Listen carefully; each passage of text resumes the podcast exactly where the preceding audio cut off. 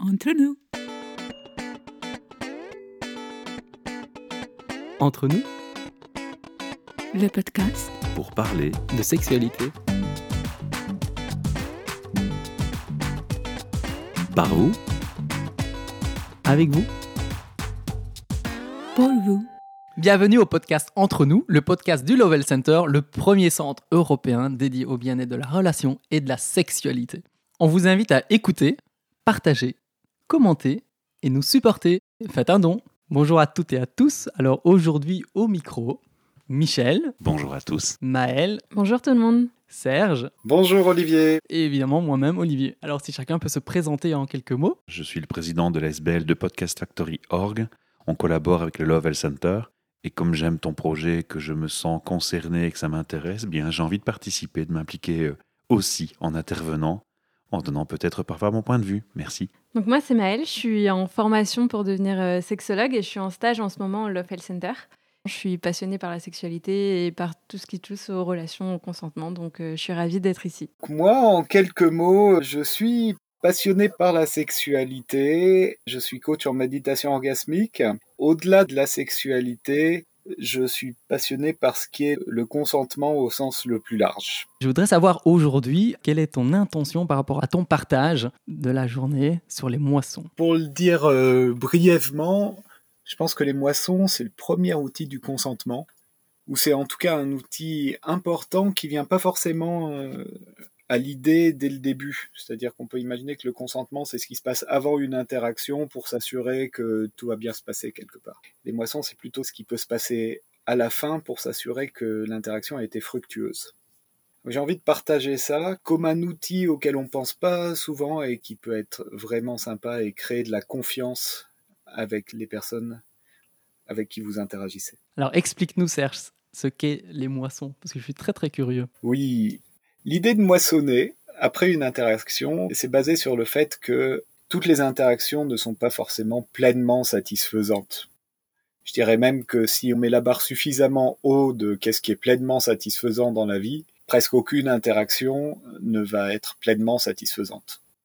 En soi, c'est pas grave du tout, hein, comme disait Nelson Mandela, je crois que c'est lui qui disait ça, euh, je gagne toujours parce que soit je gagne, soit j'apprends, je crois. Et autrement dit, même si une interaction n'est pas pleinement satisfaisante, je peux me donner les moyens de faire en sorte qu'elle soit le plus pleinement fructueuse possible.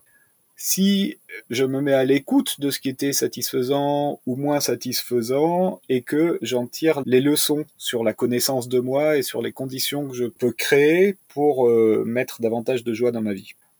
Voilà en deux mots, donc c'est proche de la pratique du débriefing dans d'autres cercles. On a fait quelque chose, on débrief ensuite. Je me suis fait la réflexion quand j'ai commencé à découvrir cette pratique. C'est une pratique inspirée d'un collectif qui s'appelle la collectif de Chalvagne. Là, je parle pas de la pratique telle qu'elle est pratiquée dans ce collectif-là, je parle de ceux que j'en ai compris à ma modeste échelle. Mais en découvrant cette pratique de gestion des relations au sein d'un collectif, je me suis rendu compte que c'est rare de l'appliquer dans le domaine de la sexualité, finalement. C'est-à-dire qu'après une interaction sexuelle, est-ce que véritablement on prend le temps de nommer ce qui a été satisfaisant, ce qui a été moins satisfaisant, et d'aller jusqu'au bout de qu'est-ce que ça me donne envie de faire, qu'est-ce que ça m'enseigne, euh, voilà, qu'est-ce que j'en fais en fait. De créer cet espace où on peut... Parce que nommer est ultra important en fait, pour en créer l'expérience, simplement pouvoir aussi parfois répéter l'expérience qui nous a plu ou intégrer certains éléments et les faire perdurer, les comprendre. C'est en déployant en fait qu'on appréhende davantage les choses. Et ça rejoint ton conseil de dialoguer, en fait, dans ton épisode précédent, de communiquer et d'être fidèle à soi-même aussi, d'être honnête avec soi, avec l'autre et de se découvrir.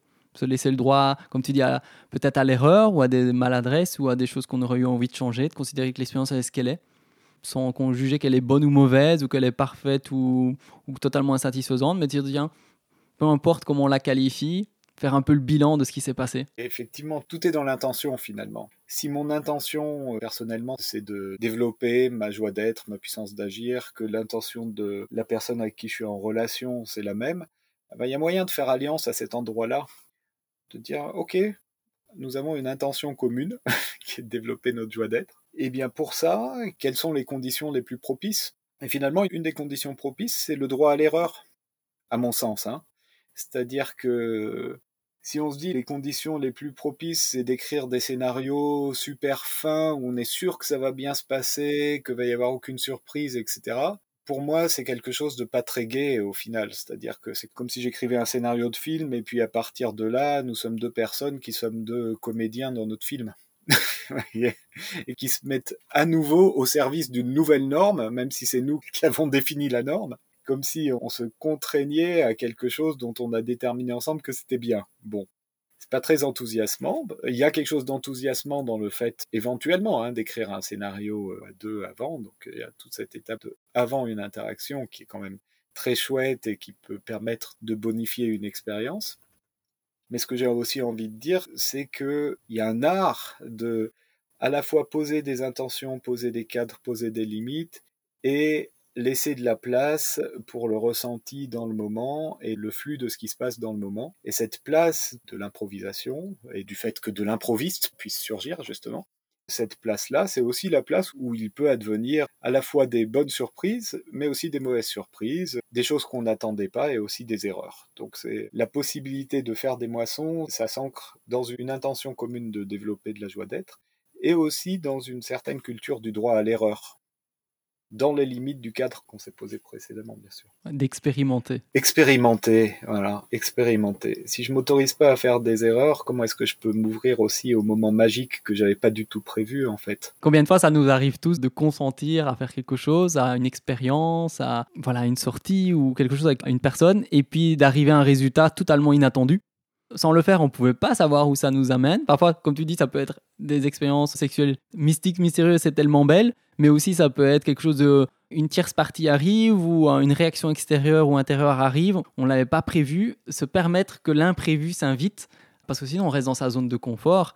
Il n'y a rien de fondamentalement nouveau qui peut émerger pour cultiver cette joie d'être.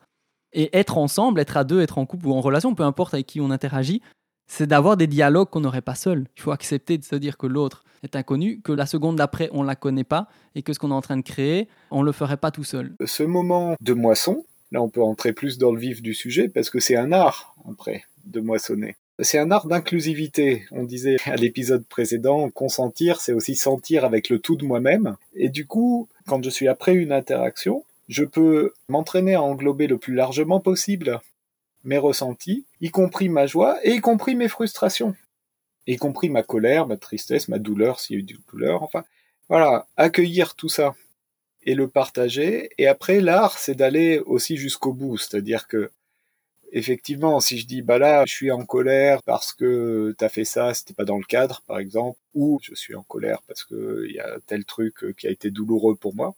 Ok, est-ce qu'on peut prendre le temps d'avoir une vraie présence à cette colère? Une vraie présence à cette colère et de vraiment écouter jusqu'au bout ce qu'elle a à nous dire. Et peut-être ce qu'elle nous donnerait envie de faire, ce qu'elle nous donnerait envie de poser comme condition pour une prochaine fois. Comment est-ce qu'elle nous renseigne sur nous-mêmes? Quelle était la partie précieuse de nous-mêmes qui n'a pas été honorée? Comment est-ce que je peux faire pour l'honorer davantage? C'est-à-dire, même dans l'échange avec l'autre personne, aller jusqu'à, à travers mes insatisfactions, j'approfondis la connaissance de moi-même et je te donne le mode d'emploi puisque nous sommes alliés. Je te donne mon mode d'emploi. Nous sommes alliés et on va chercher les moyens de bonifier l'expérience. Bien sûr, quand je dis l'expérience, c'est une manière rapide de le dire. On est bien d'accord que dans une interaction, il y a au moins deux expériences. Donc c'est de bonifier les expériences. En réalité. Est-ce que tu aurais un exemple qui permet aux gens de bien comprendre ce que ça peut apporter? Quelque chose qui me vient à l'esprit, par exemple, avec ma partenaire, donc j'ai moissonné quelque part au moment des échanges, au moment des premiers dialogues où on se découvre et tout. Et je lui dis, écoute, sois toi-même. Je sais que parfois il y a des éléments en sexualité où on a envie de correspondre, on croit qu'on doit faire ça, ou qu'en fonction de ce que je vais dire, faire, tu devrais réagir de telle manière ou je devrais réagir de telle manière. Je lui dis, par exemple, si je prends l'exemple de mon érection, mais sache que mon plaisir, il est indépendant. Mon désir, ma joie, ma satisfaction est indépendante de l'état de mon sexe, de mon pénis par exemple. Et donc, qu'il soit flaccide, au repos, en érection forte, molle, en détumescence ou en tumescent, peu importe, en fait, considère-le comme il est, parce que mon plaisir et ma joie, parfois j'ai énormément de plaisir, on va dire au repos, et parfois beaucoup plus. Mais peu importe, c'est fluctuant, et l'érection va venir et partir tout le temps. Donc te focalise pas sur tu la vois, tout va bien, elle est pas là, ça va pas, et il n'aura du plaisir que, ou je n'aurai du plaisir que s'il y a ça. C'est un des premiers échanges que j'ai eu avec ma partenaire en me disant c'est vraiment temps que tu comprennes ça parce que je pense que ça va vraiment, ça m'a moisson à moi, je t'offre ce qui est important. Et c'est vrai que ça a été des moments magiques parce que pour elle aussi, ça a été un, on a senti, ah, ok. Ici, on est dans la présence, on n'est pas dans la performance. Il se connaît, il sait ce qu'il veut et on est dans une relation. Et je vais pas devoir correspondre à un modèle auquel on a, envie parfois de correspondre, surtout au début de nos relations, où euh, parfois on veut plaire, on veut pas déplaire, on veut satisfaire, on veut pas perdre l'autre, on voudrait continuer, on continue à découvrir, ou à partager des nouvelles expériences. Surtout au début, c'est très excitant, c'est nouveau, et de se dire, ben voilà, qu'est-ce qu'on met comme ingrédient pour que ça puisse bonifier? Et voilà, moi j'ai fait ce partage-là. J'imagine que ça fait partie de cet exemple de moisson. Oui, ouais, c'est chouette. C'est intéressant parce qu'en y réfléchissant, je me rends compte que cette euh, moisson que je prônerais dans le domaine sexuel, je ne l'applique pas tellement dans le domaine sexuel en réalité. Les exemples qui me viennent sont davantage de l'ordre du euh, polyamour. Je me rappelle une relation où je cultivais un grand degré de complicité avec une personne qui était dans le polyamour, qui m'a initié à ça. Et elle me demandait souvent mes retours d'expérience, d'expérience que j'avais avec d'autres personnes. Et je me rappelle plusieurs exemples où je lui ai dit ce qui m'a plu dans telle expérience que j'avais eue avec d'autres personnes, de manière assez précise, et où elle m'a créé la surprise de m'offrir ça. Et c'était vraiment chouette, et d'inclure ça dans notre relation à nous deux. J'invite les gens à être dans l'authenticité, la vulnérabilité. Soyez vous-même, c'est tellement apaisant. Oui. Ah si, j'ai un exemple. Je me rappelle euh, une fois où j'ai fait l'amour avec ma partenaire, et euh, j'étais dans une énergie de prendre, prendre, euh, voilà. Si les auditeurs, vous avez envie d'aller regarder la roue du consentement, vous verrez, il y a une distinction entre l'énergie donner-recevoir, les interactions qui sont de type donner-recevoir, on va dire, et des interactions de type prendre et s'offrir. J'ai senti que j'étais dans cette énergie-là, et je me rappelle l'avoir nommé après qu'on ait fait l'amour, l'avoir nommé le lendemain en disant bah hier j'ai senti que j'étais vraiment dans l'énergie de prendre là, quelque chose de cet ordre-là et elle m'a dit bah ouais j'ai senti ça aussi et c'était ok et assez agréable. Le fait d'en avoir parlé et de l'avoir nommé, on a pris le temps aussi de vraiment se partager les différences dans les sensations euh, d'elle et de moi. Et je me rappelle une autre fois du coup où j'ai à nouveau senti cette énergie et là, du coup, je l'ai nommé pendant l'interaction ou juste avant l'interaction. Je dis, bah, je sens à nouveau cette énergie-là dont on avait discuté, l'énergie de prendre.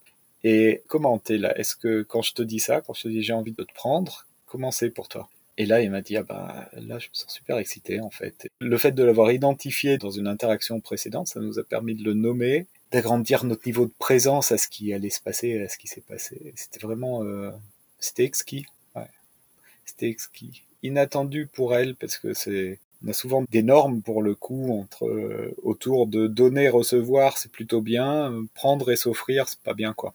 Quelque chose comme ça. En tout cas on n'a pas forcément l'habitude de le nommer et là le fait de l'avoir nommé et d'avoir partagé que pour les deux personnes c'était une expérience joyeuse ça nous a permis de développer ça dans notre relation.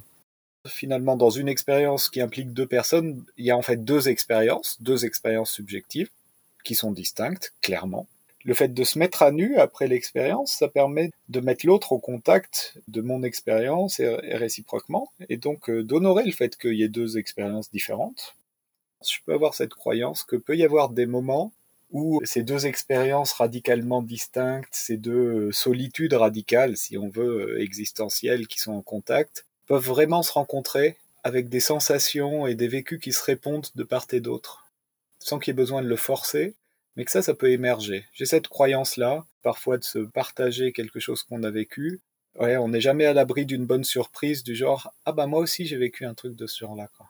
Moi, pour le coup, je fais ça quasiment à chaque fois avec euh, mon copain. Quand on a du sexe, alors je vais pas dire 100% du temps, mais je pense que bien 80-90% euh, du temps, c'est pas qu'on débriefe, mais on en parle. Souvent, c'est sur des points un petit peu spécifiques, genre je me dis, ok, là, il s'est passé ça, euh, c'était comment pour toi, etc., etc. Alors, on n'a jamais eu de problème de consentement. J'aurais du mal à parler de la moisson par rapport au consentement de manière spécifique. Mais par contre, ça amène clairement quelque chose par rapport à la sexualité. Ne serait-ce que parce qu'en fait, euh, la sexualité, ça évolue beaucoup. On peut avoir envie de quelque chose à un moment donné. Et puis le faire et puis se rendre compte qu'en fait non là on a envie d'un truc un peu différent et du coup la prochaine fois on peut s'adapter par rapport à ça. Et ouais j'ai l'impression que ça amène beaucoup de fluidité. Et toi qui participes justement dans les consultations du Lovell Center, est-ce que euh, cette notion de moisson, tu la retrouves chez les personnes qui viennent vous voir? Je sais pas trop mais en tout cas ce que je peux dire c'est que je pense qu'en général si c'est difficile de parler de sexualité je pense que juste après le sexe ça peut être un bon moment pour euh, aller en parler parce qu'on a des choses concrètes à se dire alors peut-être pas dire euh, là spécifiquement j'ai détesté ce que tu as fait, c'est peut-être pas la meilleure approche, mais en tout cas aller chercher les trucs qu'on a bien aimés, les points améliorés. Il y a quelque chose de concret qui s'est passé et en même temps, en tout cas, on espère, il y a une forme de complicité qui s'est installée. Donc ça peut être un bon moment pour aller voir ce genre de choses si c'est un, un sujet qui est tabou quoi. Dans un exercice qu'on imaginait avec Serge de comment en fait développer le consentement et la moisson dans votre vie, c'était par exemple de faire le bilan d'une journée de vie. Avant même de mettre plus de consentement, avant même d'essayer de changer quoi que ce soit, c'est de se dire, se créer les aptitudes, de savoir ce qui s'y passe pour le moment et de créer ce qu'il y a de plus joyeux pour soi. Et tu donnais par exemple combien de temps par jour vous avez été en intimité, en état de flux avec vous-même et avec les autres, c'est-à-dire cet état de joie profonde, connecté au moment présent, spontané, généreux, d'être vraiment dans cette intimité authentique? Ou combien de temps vous avez passé dans votre journée à être dans le devoir, ou combien de temps dans la routine? Après, vous pouvez vous faire vos propres catégories, quoi et puis d'accepter aussi ce qui s'y passe, quelle que soit l'émotion. En fait, on peut vivre plusieurs types d'émotions. Et par exemple, ben voilà, un enfant qui pleure la perte d'un chien, voilà, c'est ce qu'il avait à faire de mieux dans sa journée. Donc c'est pas de juger de manière critique, c'est de se faire un peu le bilan par rapport à soi, cette moisson d'abord avec soi-même avant même d'aller rencontrer l'autre et de se dire ben oui, suis-je en accord avec ce qui est en train de se faire, est-ce que j'ai fait avec ma souveraineté, est-ce que c'était la réponse la plus juste pour moi dans l'instant? Et si c'est d'être triste d'être un mix d'émotions, de peur et d'enthousiasme, c'est très bien aussi, se sentir avant. En même temps, juste par rapport aux sentiments qu'on qualifie parfois de négatifs, colère, tristesse, etc., hein, je me dis, ces émotions-là, à mon sens, c'est des processus en soi. Quand elles arrivent, en tout cas sous leur forme brute, c'est une invitation à les vivre. Et si je vis pas vraiment ma colère, ben ça peut peut-être euh, se transformer en ressentiment sur la durée. Et le ressentiment, ça peut être plus problématique éventuellement. Et si je vis pas pleinement ma tristesse, bah j'aurais pas fait mon deuil non plus, donc peut-être que je garderai de l'espoir à des endroits où il y en a plus, euh, tu vois. Par contre, la question du coup d'être en intimité, je trouve ça chouette. Bah, effectivement, euh, si je suis euh, un enfant qui vient de perdre son chien et qui pleure toutes les larmes de son corps, et ben c'est aussi un moment où c'est ça qu'il a le mieux à faire et il est en intimité avec soi-même, il est pleinement à sa place. Au final, suite à une expérience, j'ai l'impression que la gratitude, c'est l'action de rendre grâce à l'expérience, c'est-à-dire de se dire, OK, il m'est arrivé quelque chose, et ça a pu m'affecter de, mille manières, entre colère, tristesse, joie, etc. Ces émotions vont m'inviter à digérer vraiment l'expérience jusqu'à ce que je puisse arriver à me dire, OK, la vie m'a fait ça, maintenant, qu'est-ce que moi j'en fais? Comment je rends grâce? C'est-à-dire quel est le meilleur usage que je peux faire de ce que la vie m'a fait jusqu'à présent, entre guillemets. Et donc oui, ça finit par la gratitude. Après, j'ai pas envie que ce soit une prescription. C'est un peu le danger, c'est-à-dire si c'est une nouvelle norme, c'est un peu le danger de dire ah bah tu devrais remercier, tout est parfait, etc. Non, non tout est parfait, mais même ma colère, elle est parfaite quand même, hein, par moment quoi. Même ma frustration, elle est parfaite parce que ça fait partie du processus. Énormément de vitalité et euh, d'énergie de vie dans les frustrations, dans l'insatisfaction, ça vient nous chercher. Et voilà, c'est juste magnifique. Et de savoir aussi parfois, je me fais la réflexion, à quel moment on fait la moisson? On peut être dans un processus effectivement euh, émotionnel et à quel moment on va le faire, comment ça impacte le partage avec l'autre? Et dans le partage avec l'autre, c'est de partager aussi les émotions, comment on s'est senti par exemple? Ça peut être des émotions de désir, de honte, de culpabilité, de peur, d'insécurité, de quoi que ce soit, mais dire tiens, je me suis senti comme ça, comme ça. C'est un peu ça qui m'habitait à tel moment de l'expérience, à tel moment de la journée d'avoir cette intimité avec l'autre de manière très honnête, hein, voilà, pas cacher, pas feindre quoi que ce soit, dire voilà, j'étais excité, je sentais ça en même temps, ou bien là j'avais fort envie mais j'osais pas, ou là je me sentais timide, c'est vraiment chouette. Et puis de se voir, c'est quoi ce qui est le plus juste à faire entre nous? Et qu'as-tu envie de faire là entre nous maintenant? Qu'est-ce qu'on peut créer ensemble? Parce que chaque partenaire est très très différent. Le partenaire est différent, son énergie du moment est différente et le contexte sera chaque fois différent. Et donc, se laisser à l'ouverture de découvrir euh, chaque expérience différente sans les comparer et se demander qu'est-ce qui est juste à faire entre nous et qu'est-ce qu'on a envie de créer entre nous là. Ça, c'est vraiment des belles réflexions que je partage et qui sont des notes que j'ai prises au vol quand j'avais cette discussion il y a plus d'un an avec Serge, qui sont à l'initiation de ce podcast. Merci Serge.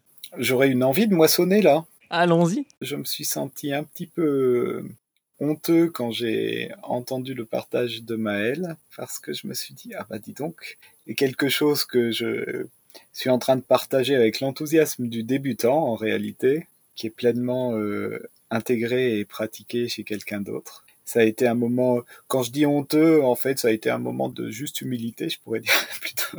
C'était intéressant. En même temps, ça me met très en joie de sentir qu'il y a peut-être euh, du coup euh, davantage de maturité dans la génération qui arrive et peut-être que c'est le signe d'un changement vraiment en profondeur des mentalités. En tout cas, j'aime à croire ça. Et pour moi, ça me donne envie de davantage pratiquer. Quand Olivier, tu m'as dit bon des exemples concrets dans la sexualité et que j'ai dû me creuser la tête pour les trouver, je me suis dit ok, les cordonniers sont les plus mal chaussés parfois. Donc je suis très content de mettre de la lumière là-dessus et de me reconnecter à ces envies ça me donne envie de donner plus de place justement à des personnes plus jeunes dans ces podcasts. Oui, d'ailleurs, dans les auditeurs auditrices, il y a des jeunes, des personnes jeunes. Bon, voilà, la jeunesse, euh, on la classifie un peu comme on veut. Il n'y a pas d'âge nécessairement, mais voilà, on va dire plutôt dans la vingtaine ou de 16 à, 25 ans, par exemple. Si vous avez envie de témoigner avec euh, votre expérience par rapport aux relations et la sexualité, mais contactez-nous. On pourrait effectivement enregistrer un, un podcast ensemble avec grand plaisir. Alors, au niveau des, moissons, on peut aussi euh, donner des outils par rapport au fait de comment, dans cette générosité de l'expérience, de la fluidité, d'être qui on est, de cultiver l'art de donner, d'avoir cette intention, mais sans connaître le scénario à l'avance. Parce que l'expérience d'une vie, en général, ben voilà, on ne sait pas ce qui va se passer. On s'engage à quelque chose, une minute après, c'est déjà un autre scénario. C'est comment on arrive à naviguer de manière fluide dans un scénario où ni l'un ni l'autre ne maîtrise la suite. On contribue, on peut co-créer, on essaye de co-créer pour faire un moment agréable pour tout le monde mais comment j'arrive à naviguer dans l'incertitude permanente en fait? Déjà dans la manière dont tu poses la question, Olivier, ça ouvre des tas de pistes en fait. C'est pour euh, ajuster au moment de l'expérience, de l'interaction, et ça ouvre, euh, bien sûr qu'il y a des pistes de prendre le temps de sentir, et finalement c'est comme euh, faire des micro-pauses dans l'interaction pour moissonner, pour se dire, ok, qu'est-ce qui est satisfaisant ou moins satisfaisant là?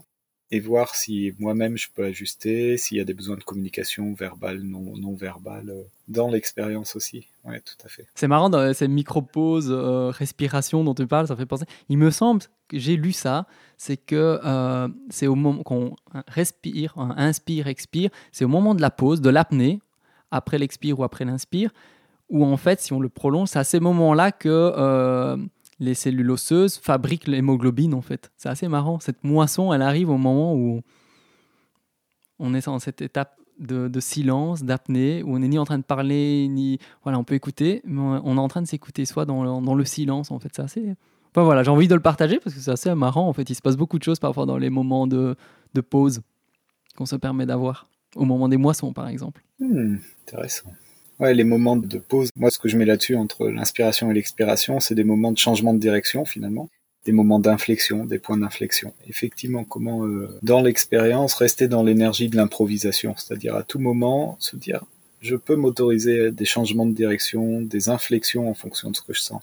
J'ai une question pour Maël. Tu partageais tout à l'heure que tu es déjà dans cette optique d'échange avec ton partenaire, mais est-ce qu'il est arrivé d'avoir une confrontation qui soit plus difficile à vivre? C'est arrivé une fois c'était à plusieurs mois. Alors, j'ai peur de raconter ça, je sais pas si ce sera ok, mais c'était un matin et je sais pas, je sentais dans son énergie justement un truc de prendre. Et moi, j'ai beaucoup besoin que la personne soit à l'écoute, de sentir qu'elle est en train de checker en fait, est-ce que ça va ou pas. Enfin, pas forcément poser la question explicitement, même si ça peut, mais en tout cas de sentir qu'il y a beaucoup d'attention qui est portée à moi, comment je me sens. Et c'est le cas vraiment 99,9% du temps.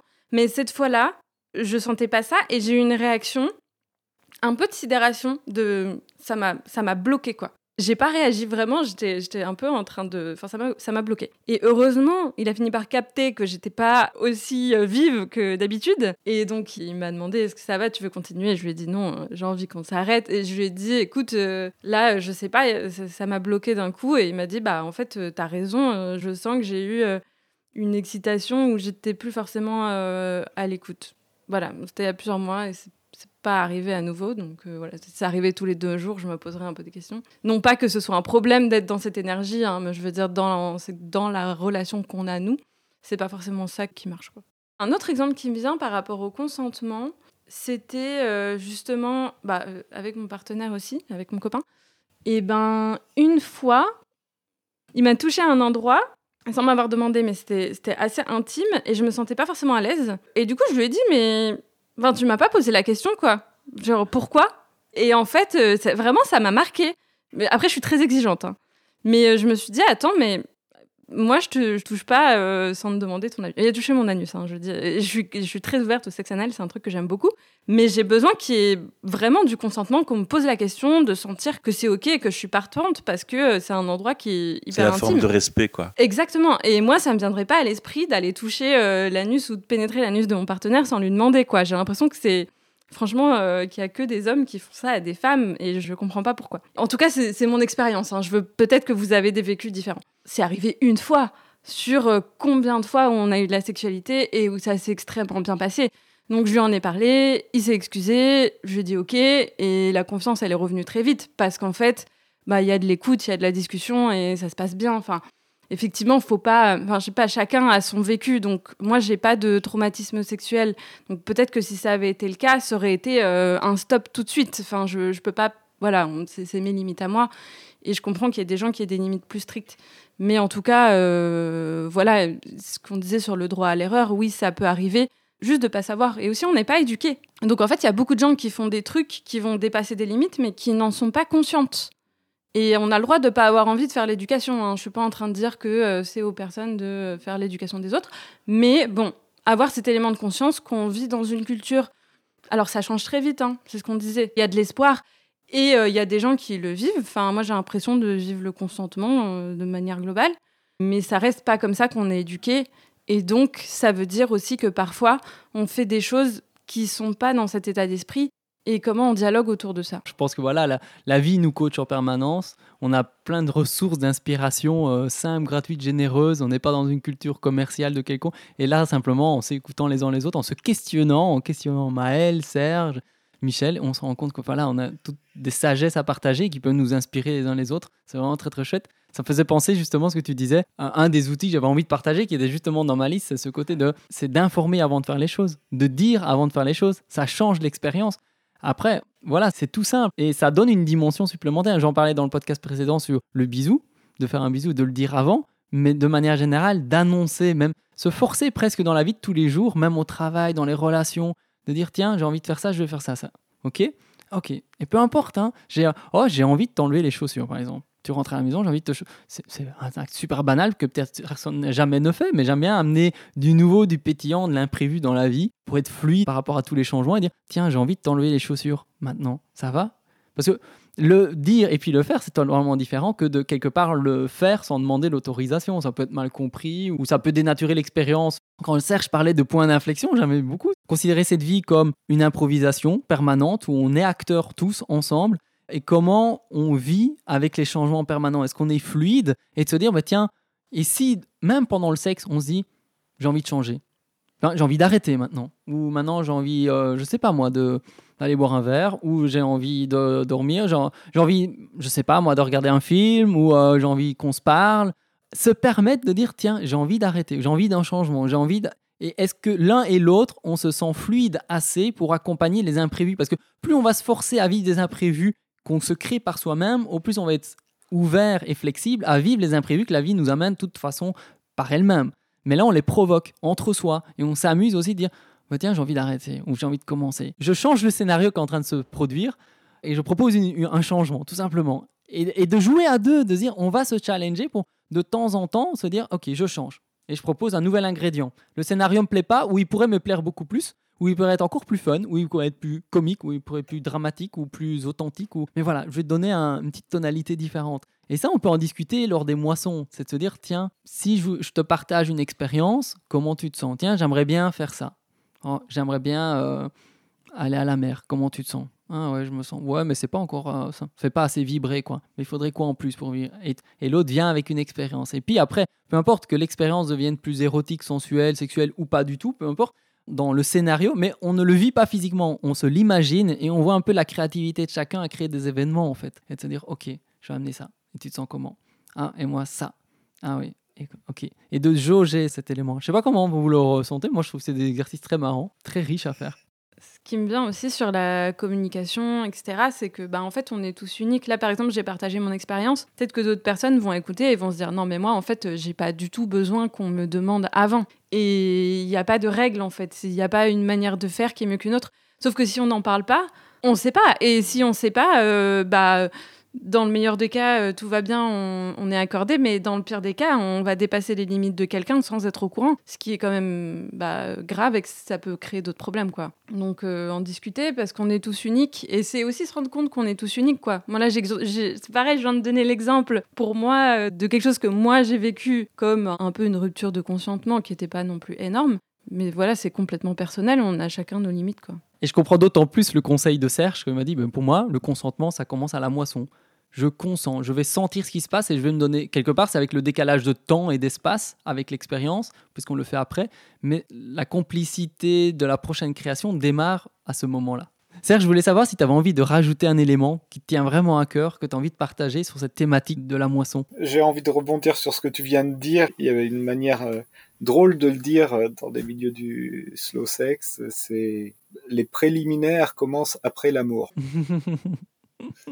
Ouais, et je suis très inspiré par ce que tu disais, euh, Olivier, hein, dans la créativité, les changements de direction, les inflexions. C'est comme si ce que je sens dans mes mouvements intérieurs, on pourrait prendre ça le désir au sens de ce qui me met en mouvement, plus j'accepte de m'abandonner à ça ou de m'abandonner à la vie à travers ça finalement, plus la vie est en train de m'aider à découvrir des choses qui vont au-delà de mes idées préconçues en fait des idées préconçues qui se reflètent dans les normes que j'ai pu intégrer. Donc c'est très très inspirant et j'aime beaucoup cette idée de me dire euh, suivre, écouter et suivre les impulsions que je peux avoir, pas les pulsions mais les impulsions, c'est-à-dire écouter largement à la fois mes désirs et mes peurs. C'est une manière de m'abandonner à la vie. Voilà. Merci à vous trois, c'est magnifique, c'est un très très beau moment. J'espère que ça sera tout aussi riche et interpellant et, nourrissant pour tous les auditeurs et les auditrices. Alors moi j'ai envie de les inviter évidemment à, aller sur le site du Lovell Center et à faire un don pour soutenir ce projet, maintenir ce projet pour qu'il reste possible et continuer dans le temps. Et c'est très important parce que c'est ces dons qui vont faire la magie de ces échanges et qui vont continuer de garder cet espace de parole ouvert où on aura tantôt des partages personnels et tantôt des invités uniques comme celui qu'on a aujourd'hui et qui se donnent et qui partagent sans se retenir. Et merci encore. Bah merci à vous. Ça me donnerait encore une envie. C'est, euh, je rejoins ce que vient de dire Michel. J'ai envie d'inciter les auditeurs à aider à soutenir euh, les initiatives du Love Health Center à permettre que ça se développe et que ça se déploie. Et j'ai aussi une envie euh, de vous inviter à moissonner, si justement la pratique vous parle, de se dire là, euh, les personnes qui ont produit ce podcast ont eu des envies de donner, de transmettre des choses. Eh bien, est-ce que finalement ça vous a été utile ou pas utile? Est-ce que ça vous interroge? Est-ce qu'il y a eu des longueurs, des passages euh, trop court ou trop long et de sentir si vous faites ça, si vous avez euh, la possibilité de faire ça sur la plateforme où vous avez écouté le podcast, de sentir comment est-ce que ça permet aussi d'approfondir votre relation à ce que vous venez d'entendre. Quel que soit l'outil que vous utilisiez pour écouter vos podcasts sur un mobile ou un PC, vous savez, nous écouter avec différents outils. Alors pour concentrer vos feedbacks, les commentaires. L'idéal, c'est qu'il faut aller sur le site du Lovell Center, retrouver l'article du podcast. Ce sera très facile pour vous. Et en dessous de cet article, dans le site internet, faites vos commentaires, partagez vos opinions, partagez vos idées, partagez vos désirs, vos envies de sujets de podcast. Nous nous ferons un plaisir de répondre. Oui, tout à fait, tout à fait. C'est là que la, moisson commence, effectivement. Merci. Euh, Pour la conclusion. ouais, génial, cool. Merci à tous les trois, hein, c'est chouette. Entre nous. Entre nous le podcast pour parler de sexualité. Par vous. Avec vous. Pour vous